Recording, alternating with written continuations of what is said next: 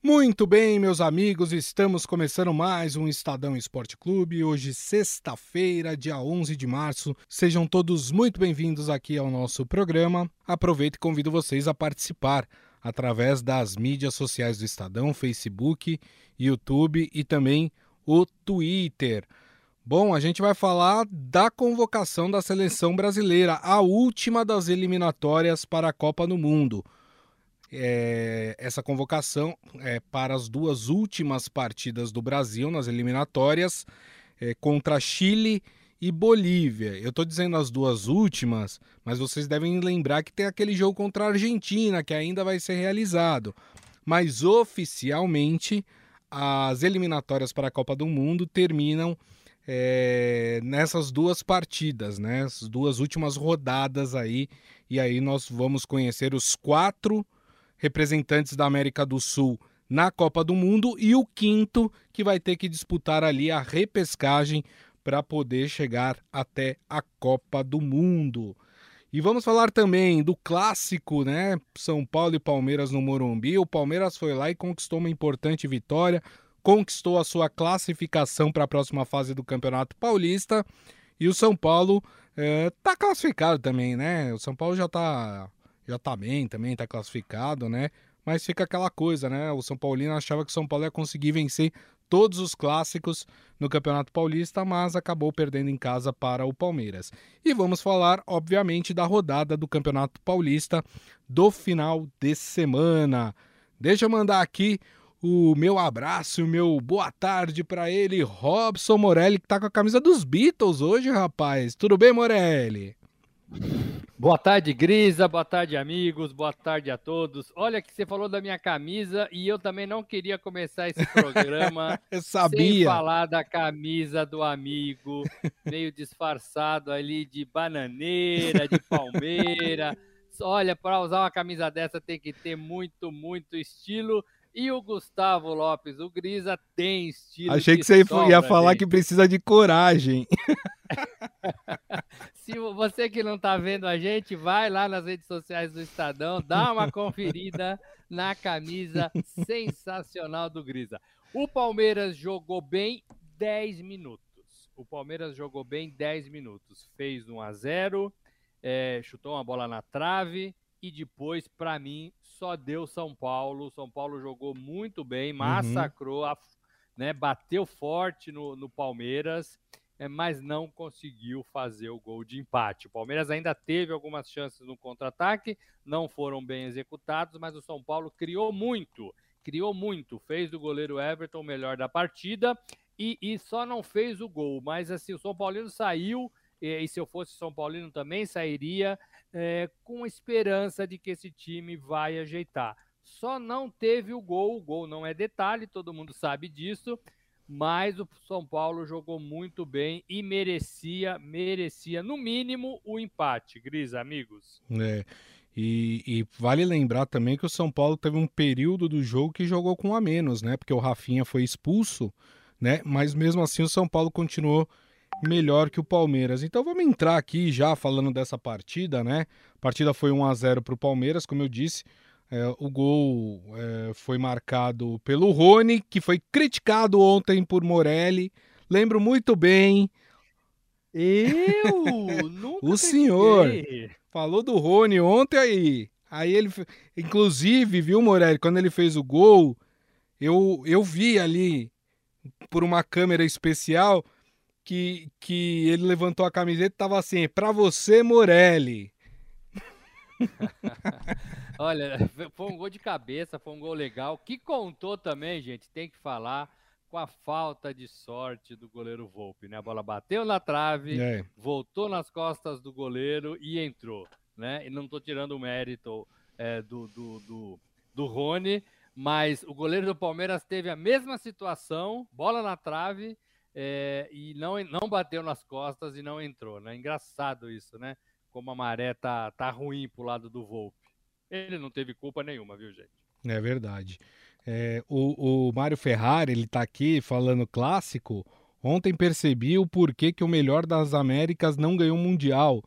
Time que joga 10 minutos com uma intensidade com suas linhas avançadas, sufocou, pressionou o tricolor até conseguir o gol. Depois tomou uma postura de time pequeno. Se fechou no seu campo de defesa esperando uma ou outra bola para tentar um contra-ataque. E teve sorte, muita sorte, a mesma que faltou ao tricolor, né? Então ele ele concorda aí com quem o Morelli falou em relação ao jogo do, do Palmeiras. Antes de passar para o Morelli para a gente comentar mais sobre a partida, nós temos aqui a explicação, a palavra de Abel Ferreira, que pode estar tá de saída do Palmeiras, hein? Vamos falar disso também. Fala, Abel Ferreira. Antes, uh, não fizemos grandes alterações. Uh, uh, na, na, nossa saída de bola algumas vezes fazemos isso, ou o Gomes mais subido, ou mais, ou mais na, na linha de 4. Uh, mas acima de tudo, o que, o, que eu, o que eu gostei muito foi os primeiros 15 minutos. A equipa entrou com muita personalidade, entrou com muita confiança. Uh, um grande jogo contra uma grande equipa e às vezes quando, quando dizem que, que, que, que, que o Palmeiras só, só o Palmeiras é que tem bons jogadores e vocês viram que hoje, como podem ver, o São Paulo tem uma equipa com muita qualidade também. Uh, e é isso que às vezes as pessoas não conseguem avaliar a, a qualidade técnica dos jogadores, dos, dos elencos. Agora, a verdade é que às vezes nem sempre uh,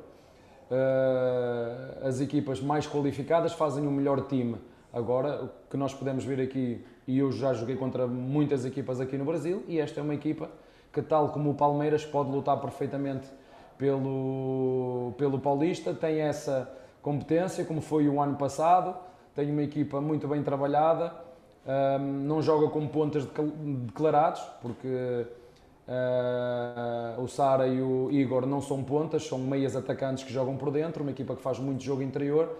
E como disse, nos primeiros 15 minutos nós estamos muito bem e depois houve aqui uma reação. Entrou o lado mental do jogo no jogo. Ou seja, um jogo até aos 15 minutos.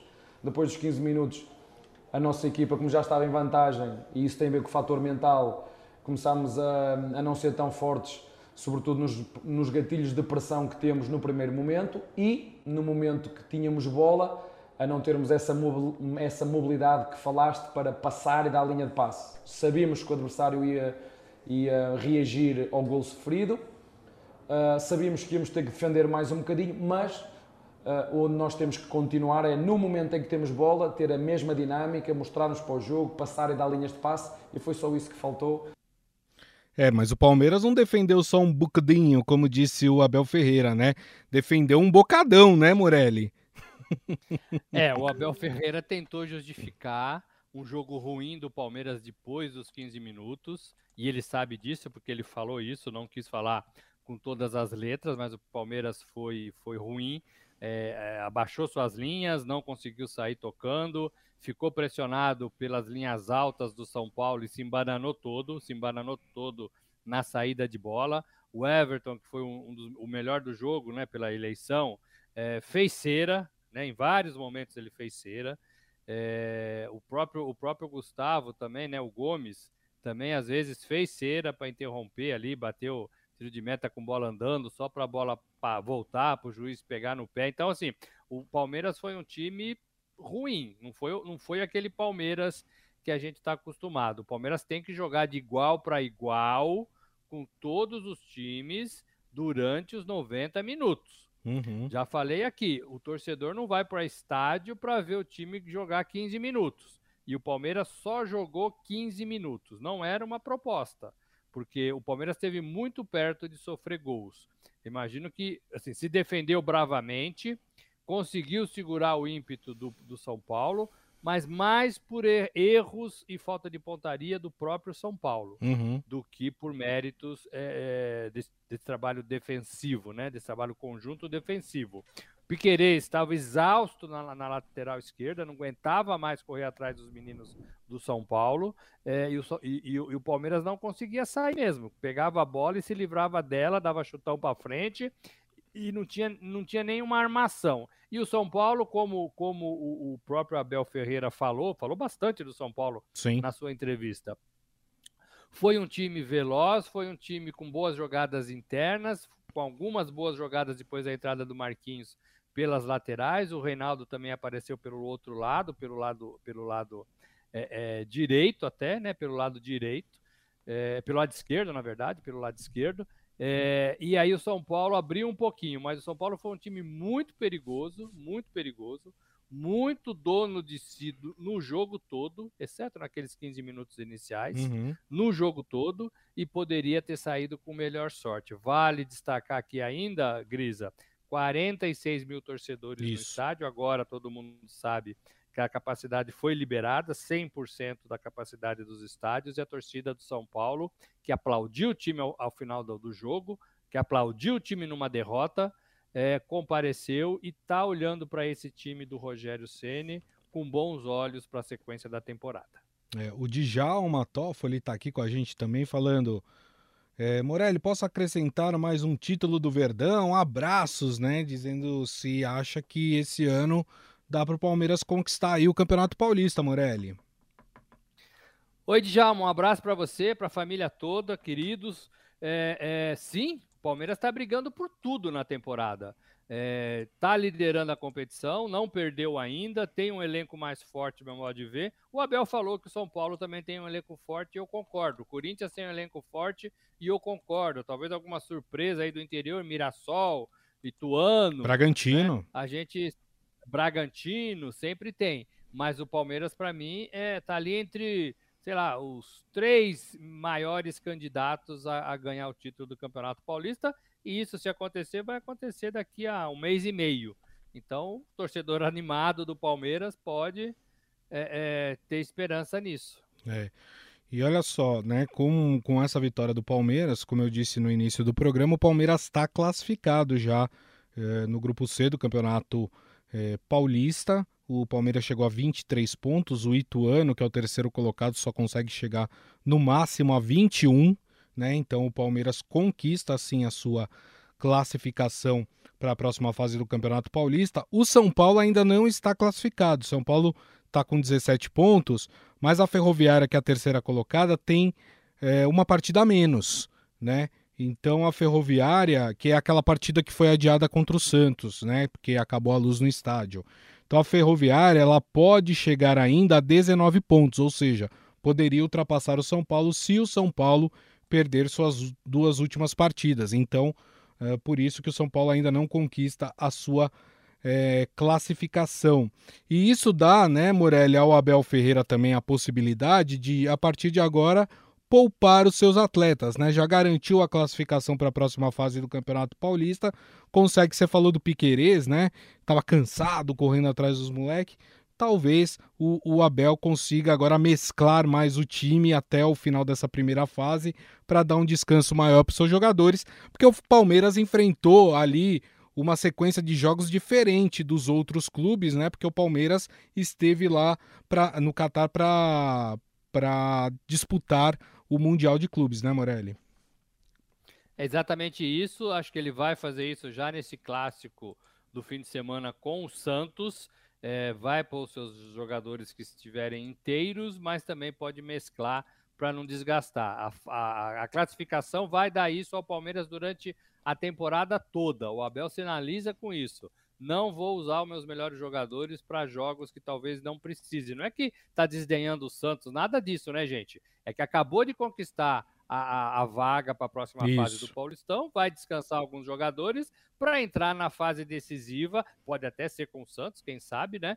É, com mais, com mais, com, com jogadores inteiros, com mais fôlego. O São Paulo também falou a mesma coisa. Rogério percebeu, né, e, que foi um jogo desgastante, é muito bom. O time correu o tempo todo, muito mais do que corria no passado, muito mais. É, e ele contra o Mirassol no fim de semana também vai é, mesclar jogadores, é, mesmo não estando classificado, para poupar, no caso do São Paulo, para a Copa do Brasil é, contra o Manaus. O São Paulo passou aí maus bocados na primeira partida, né?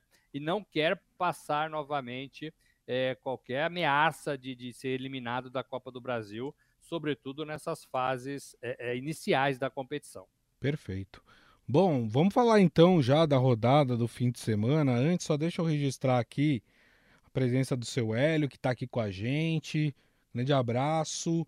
O Mário Ferrari falando que, que eu, apesar de Santista, estou usando a camisa de Palmeiras. Acho que não são palmeiras, né? Acho que é folha de bananeira. Não, tem folha de palmeira aqui bananeiras. também. É, exatamente. Olha, é, realmente ele, é estilosa, viu? Aí ele pergunta se a minha camisa é em homenagem ao surf brasileiro. Pode ser também, tá tudo certo. É, o, o Mário Ferrari ainda comentando sobre o clássico, fala: além do Everton ser melhor do jogo, o árbitro também queria ser protagonista. São Paulo precisava de um meia criativo, posição quase extinta nesse momento, assim como centroavante. Mas nós precisamos mesmo é de um meia criativo para dar qualidade na bola que chega aos atacantes, né? E, e manda aqui um grande abraço aqui para todos nós. É isso, acho que você fez uma bela, uma bela, é, um belo resumo aí é, em relação às duas equipes, tanto Palmeiras como São Paulo. O Palmeiras que volta a campo no domingo, né? É, na sua casa, no Allianz Parque, domingo, seis e meia da, da tarde, né? Ou tem gente que gosta de falar seis e meia da noite. Então, se você é da tarde, vai à tarde. Se você é da noite, vai à noite. E o Palmeiras enfrenta o Santos, né? Como o Morelli falou, muito provavelmente o Abel ali vai poupar algumas peças para essa partida diante da classificação antecipada que o Palmeiras conquistou. E o Santos precisa urgentemente né, desta vitória para poder ali se afastar de qualquer possibilidade de rebaixamento no Campeonato Paulista, né, Morelli?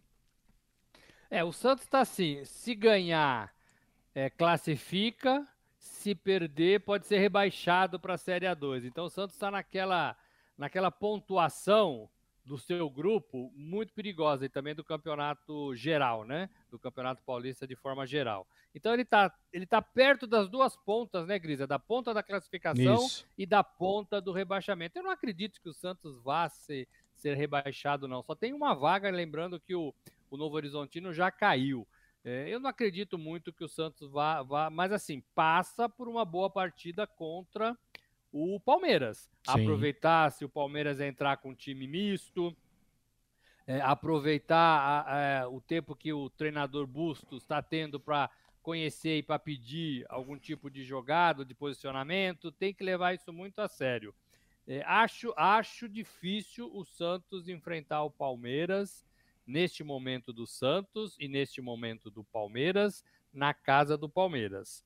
É, mesmo o, o time misto do Palmeiras, ele está ganhando entrosamento. Ele já fez algumas partidas no campeonato e cada vez mais ele, ele joga melhor.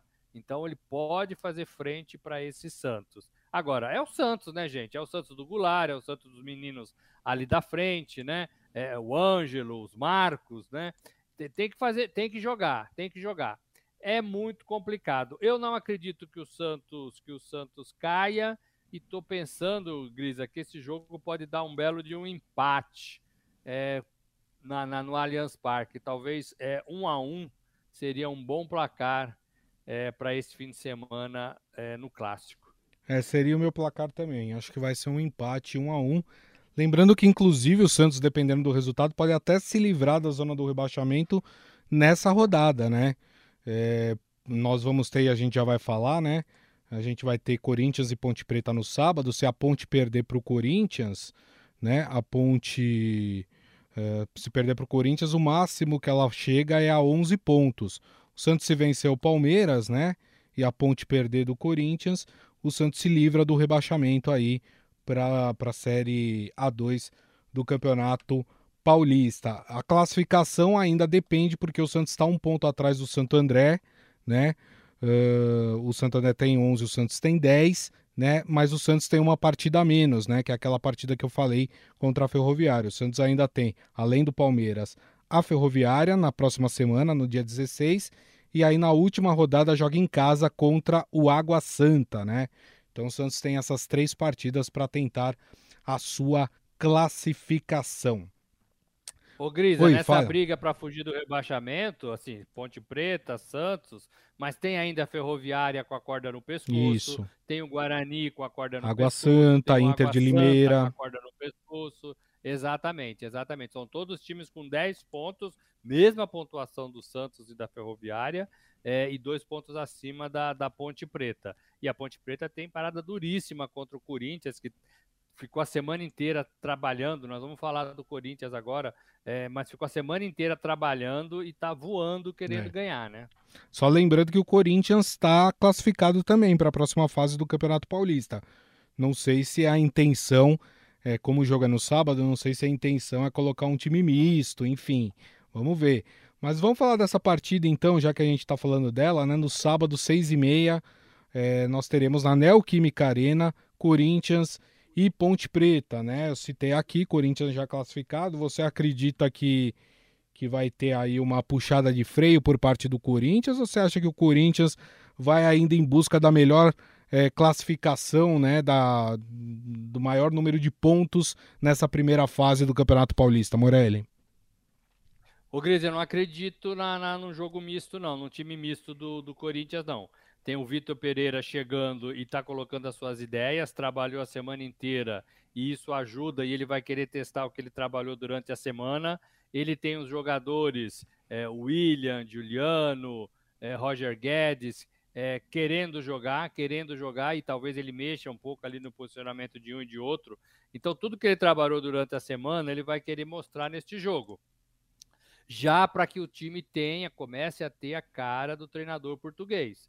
Então eu não, não acredito que ele vai poupar é, os seus principais jogadores, não. Acho que ele vai para cima da Ponte Preta em casa para fazer resultado, para fazer um, para dar essa nova cara, para o time já responder positivamente é, para o novo treinador, que é o que interessa nesse momento. Talvez não no Campeonato Paulista, porque já está classificado, mas para o restante da temporada para as outras competições. Então, quanto mais cedo o Corinthians se ajeitar em campo, melhor para todo mundo lá no Parque São Jorge, inclusive para o treinador. É, então é isso que o Corinthians tem em mente na, na meta, né, para esse para essa partida. Com a liberação também do, do, dos estádios, imagino que a arena, a arena, a Neoquímica Arena vai lotar, Sim. Né, porque tá todo mundo querendo ver. Futebol, é, jogo no sábado, atrás, seis da tarde, né, Morelli? É, exatamente. Então, assim, eu acho que vai lotar. E aí você sabe como funciona o estádio lotado, né, Grisa? Empurrando o seu time para cima da, do, do, rival. Então, eu vejo tudo legal para o Corinthians fazer uma boa partida. E do outro lado, a Ponte precisando desesperadamente de pontos, né? É. Se não a vitória, é, pelo menos o um empate. Acho difícil. Acho que a Ponte está numa fase, num momento ruim, ruim é, vai ser muito complicado bater, bater esse Corinthians. É verdade. A Ponte que inclusive foi eliminada também na Copa do Brasil, né? Tá, tá bem mal a Ponte nesse, nesse começo aí de ano da temporada do futebol brasileiro. Seu palpite para essa partida Corinthians e Ponte Preta sábado seis e meia, Morelli. 3 a 1 Corinthians. Rapaz, você viu o comentário do Adi Armando ou não? Antes de comentar. Não, não vi ainda. Olha o placar que ele deu. 3 a 1 também pro Corinthians. Olha aí, ó, colocamos na tela aí. Transmissão de pensamento, agora. hein? Não sabe, sabe tudo, hein? Tudo bem, eu também acho que o Corinthians vence. Acho que vai ser 2 a 0 pro Corinthians contra a Ponte Preta aí, com o Vitor Pereira conseguindo aí a sua primeira vitória no comando da, do, do Corinthians. E no domingo ainda nós teremos o jogo do São Paulo, né? O São Paulo que enfrenta o Mirassol, lá em Mirassol, às quatro da tarde. Jogo encardido para o tricolor, hein? O Mirassol é o segundo colocado do grupo do Palmeiras, com 17 pontos. Tem um, tá tendo um ótimo desempenho. Foi eliminado aí no meio de semana da Copa do Brasil, mas vale lembrar que eliminou o Grêmio na primeira fase. Não vai ser um jogo fácil para o tricolor, hein, Morelli? Não vai, não vai. Vai ser na casa do Mirassol. É, e o Mirassol não pode também baixar a guarda, porque esse time, esse grupo do Palmeiras está muito competitivo, né? Palmeiras com 23, Mirassol com 17, Ituano com 15, Botafogo de Ribeirão Preto também com 15. Então, quem não se der bem nessa rodada pode perder a segunda colocação pode perder a segunda colocação. É, e estão assim, faltando duas partidas é. para acabar essa, essa, fase classificatória. Então, vai todo mundo comer grama. Agora, o, o, Rogério disse que vai jogar com time misto, vai fazer avaliação hoje e amanhã para ver com quem ele pode contar e vai segurar, pensando na Copa do Brasil. É arriscado também para o São Paulo. É arriscado para o São Paulo. O São Paulo ainda não está garantido matematicamente na competição. Eu penso, eu penso que o São Paulo, se tiver elenco para isso, se tiver fôlego e pernas para isso, deveria ir com um time é, mais ou menos. Não dá para abrir mão dessa partida, não. Não dá para abrir mão dessa partida. E aí, se conseguisse pelo menos um empate, Grisa, é, é, já dava um passinho, um passinho para classificação, né? Já dava um passinho para classificação. Então, eu acho arriscado o Rogério poupar todo mundo, entrar com um time mais fraco, até porque joga com um Miração forte, que já somou 17 pontos e é o, o mesmo número de pontos do São Paulo. Exato. Exato. E por tudo que você falou, quanto que vai ser essa partida, hein, Morelli? Pois é, eu vou ficar com o São Paulo pelo que apresentou no jogo com o Palmeiras. Então vou ficar com o São Paulo 1 a 0, 1 a 0. É, pelas duas últimas partidas do São Paulo. Então tô achando tá. que o São Paulo tá afinando. Falta, falta quebrar a barreira dos gols, né? É. Acertar mais o quadradinho ali, né, o Grisa, o, o retângulo ali, né? Tem que acertar ali, porque bola na trave não muda, não muda o placar, como diz a canção. O duro de analisar o São Paulo é que você nunca sabe qual vai ser o São Paulo. Se vai ser o São Paulo que jogou contra o Palmeiras ou se vai ser o São Paulo que jogou contra o Campina, o Campinense, né? Que foi mal. É, por causa disso, eu vou na do Adi Armando aqui. Ele tá falando 1 a 1 São Paulo e Mirassol. É, eu vou nesse placar também. Acho que vai dar empate em 1 a 1 São Paulo e Mirassol. Né? Só deixa eu registrar aqui, o Claudião falou que vai ser 6 a 3 pro Corinthians. Capaz, se for esse jogo vai 3, ser um jogaço, hein? Gols. Realmente é. Olha, o locutor vai ter que beber muita água é, para narrar todos os é. gols. Enfim, vamos falar então para fechar aqui o nosso programa, né? Falar de convocação de seleção brasileira, né? Afinal, o técnico Tite convocou nesta sexta-feira 25 jogadores para as partidas das eliminatórias para a Copa do Mundo contra Chile que acontece no dia 24 de março, e contra a. Ah, esse jogo no Maracanã, esse jogo contra o Chile, e contra a Bolívia em La Paz, na altitude, no dia 29 de março. A principal, uh, o principal nome dessa lista talvez seja o de Gabriel Martinelli, que é jogador do Arsenal uh, da, da Inglaterra, né, que foi convocado pela primeira vez aí para a seleção brasileira. Antes de passar aqui para o Morelli, deixa eu passar a lista completa aqui dos convocados pelo técnico Tite. No gol, Alisson do Liverpool, Ederson do Manchester City e Everton do Palmeiras. Inclusive o Everton vai é, desfalcar o Palmeiras aí é, na, nas que nas duas últimas rodadas, acho que é isso, os dois últimos jogos que o Palmeiras tem aí pelo campeonato Paulista. Nas laterais, Guilherme Arana, do Atlético Mineiro, Alex Telles, do Manchester United, Daniel Alves, do Barcelona e Danilo, da Juventus. Na zaga, Thiago Silva, do Chelsea, Marquinhos, do PSG, Éder Militão, do Real Madrid e Gabriel Magalhães, do Arsenal. É, os meios de campo, Casemiro, do Real Madrid, Arthur, da Juventus, Fred, do Manchester United, Fabinho, do Liverpool, Bruno Guimarães, do Newcastle, Lucas Paquetá do Lyon e Felipe Coutinho do Aston Villa. E fechando aqui a lista com os atacantes, Anthony do Ajax, Rafinha do Leeds, Richarlison do Everton, Neymar do PSG, Gabriel Martinelli, que eu já tinha citado do Arsenal, Vinícius Júnior do Real Madrid e Rodrigo também do Real Madrid, aí a dupla de jovens promessas do Real Madrid convocado aí pelo técnico Tite. Gostou da convocação, Morelli? Grisa, faltaram alguns nomes, né? Faltaram, por exemplo, o, o Rafael Veiga, que é do Palmeiras, que está fazendo uma belíssima temporada desde a temporada passada. É, e essa convocação do Martinelli, para mim, ele está convocando um jogador que a gente sabe que tem muita pouca chance de ir para a Copa do Mundo. Parece é. que é uma satisfação dada. Olha, tá vendo? Convoquei um nome novo para testar, como todos vocês queriam. Porque Gabriel Jesus está na frente, Firmino está na frente é, é, o, próprio, o próprio Gabigol está na frente. é muito difícil. Está tá convocando para uma posição que parece que já está claro, né? Quem são os cinco, seis, sete jogadores que ele vai ter que escolher. Não vai caber mais um, não vai caber mais o Martinelli ali. É, então, assim, para mim é mais uma satisfação. Não gosto disso, não. Parece politicagem de treinador para dar uma resposta para a torcida e para a imprensa. Então, não gosto disso. Sempre digo que o problema do Brasil não é nome de jogador, não é jogador. Para mim, esses jogadores, todos eles, são ótimos. São excelentes jogadores. Todos eles, todos eles. Só precisam funcionar bem juntos. Só precisam ter jogadas, criatividade, é, posicionamento tático, velocidade. E que é isso que eu, falto, eu acho que falta para a seleção brasileira.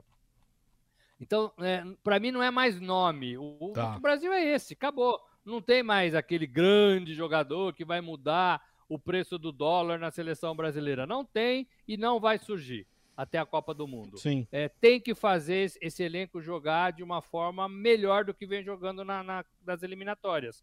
O Brasil ganha, mas não convence. Teve aí uma, duas partidas legais que a gente falou, poxa, esse é o jogo que o Brasil poderia fazer sempre. Exato. Mas faz uma, duas e não faz mais. Né? Aí bate lá contra os europeus, volta para casa.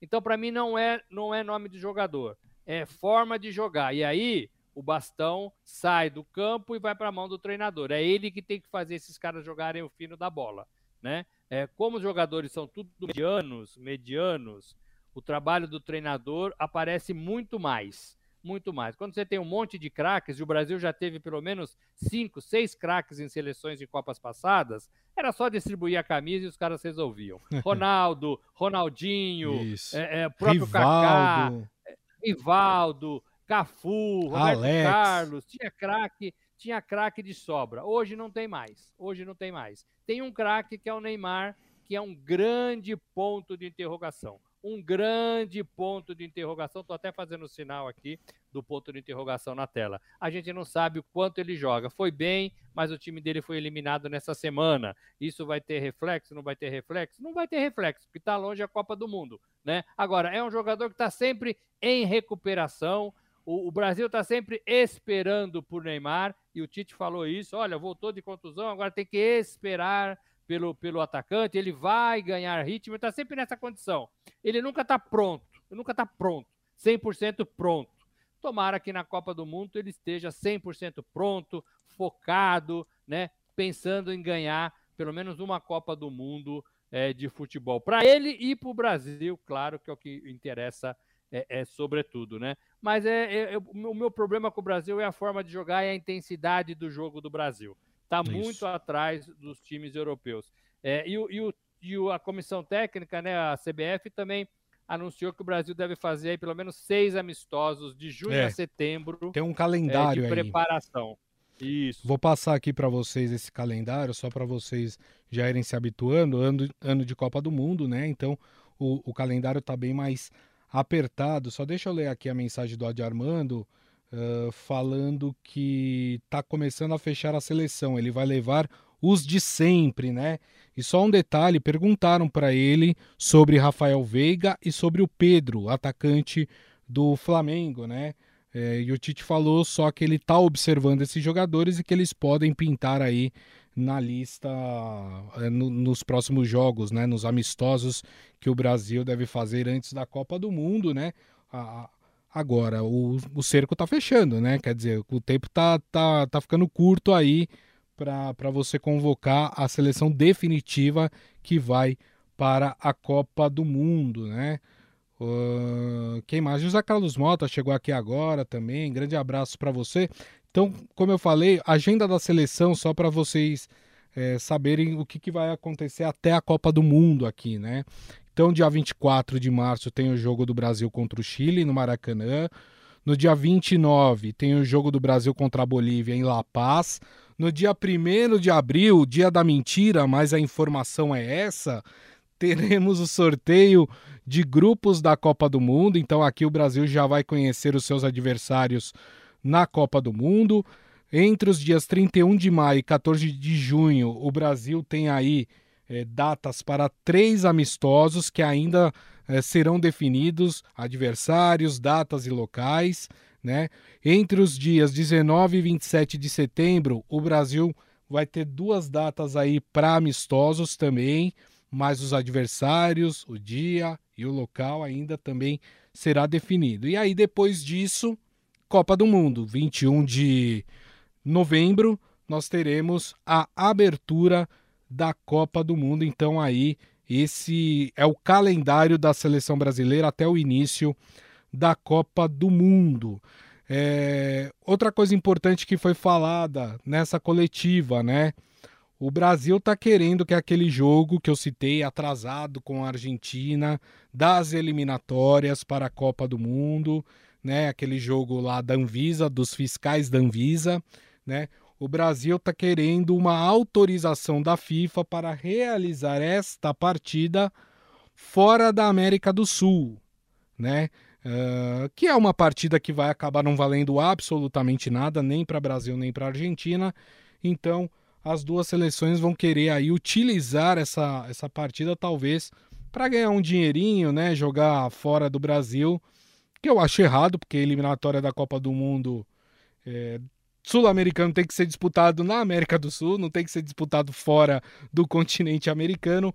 Mas o Juninho, né? que é o diretor técnico lá da seleção brasileira, disse que, que vai tentar aí, viu, Morelli, que essa partida seja. que o Brasil possa realizar essa partida fora do Brasil. É, Grida, vai virar um amistoso é, de amigos e assim, os amistosos pré-Copa, depois da classificação, a Argentina também está classificada, eles valem pouco, né? Sabe por quê? Porque ninguém põe o pé como se deve pôr. Né? Ninguém vai querer se machucar, ninguém vai querer é, mostrar tudo que tem numa Copa do Mundo, antes de uma Copa do Mundo. Tem jogadores que não vão ser é, chamados porque vão estar em competições é, nos seus respectivos países. Então, assim, é, é, um pouco mais difícil, né? Um pouco mais difícil. É, perdemos a chance de enfrentar a Argentina num jogo valendo é, pelas eliminatórias Neymar contra Messi. Eu acho que ficou para trás e daqui para frente tudo que vier vai ser protocolar, Grisa. Isso. E só lembrando, esse jogo entre Brasil e Argentina, ele deve acontecer entre 30 de maio e 14 de junho, quando o Brasil terá três datas FIFA para poder realizar amistosos. Então, uma dessas datas vai ser preenchida por essa partida entre Brasil e Argentina, e as outras duas o Brasil ainda vai escolher os seus adversários para realizar os amistosos. Bom, turma, e assim nós encerramos aqui o Estadão Esporte Clube de hoje, agradecendo e desejando um ótimo final de semana para Robson Morelli. Muito obrigado, viu, Morelli? Valeu, gente. Um abraço a todos. Bom fim de semana. Segunda-feira tem mais. É isso. É isso aí. E para vocês que estiveram conosco ao longo dessa semana, meu muito obrigado mais uma vez pela companhia. Lembrando que daqui a pouco nós temos o nosso podcast que vai ser publicado e vocês podem ouvir pelo aplicativo de streaming da sua preferência. E na segunda-feira, uma da tarde, estaremos de volta com a nossa live nas mídias sociais do Estadão: Facebook, YouTube e também o Twitter. Então desejo a todos um ótimo final de semana, um bom restante aí de sexta-feira e nos vemos na segunda. Grande abraço.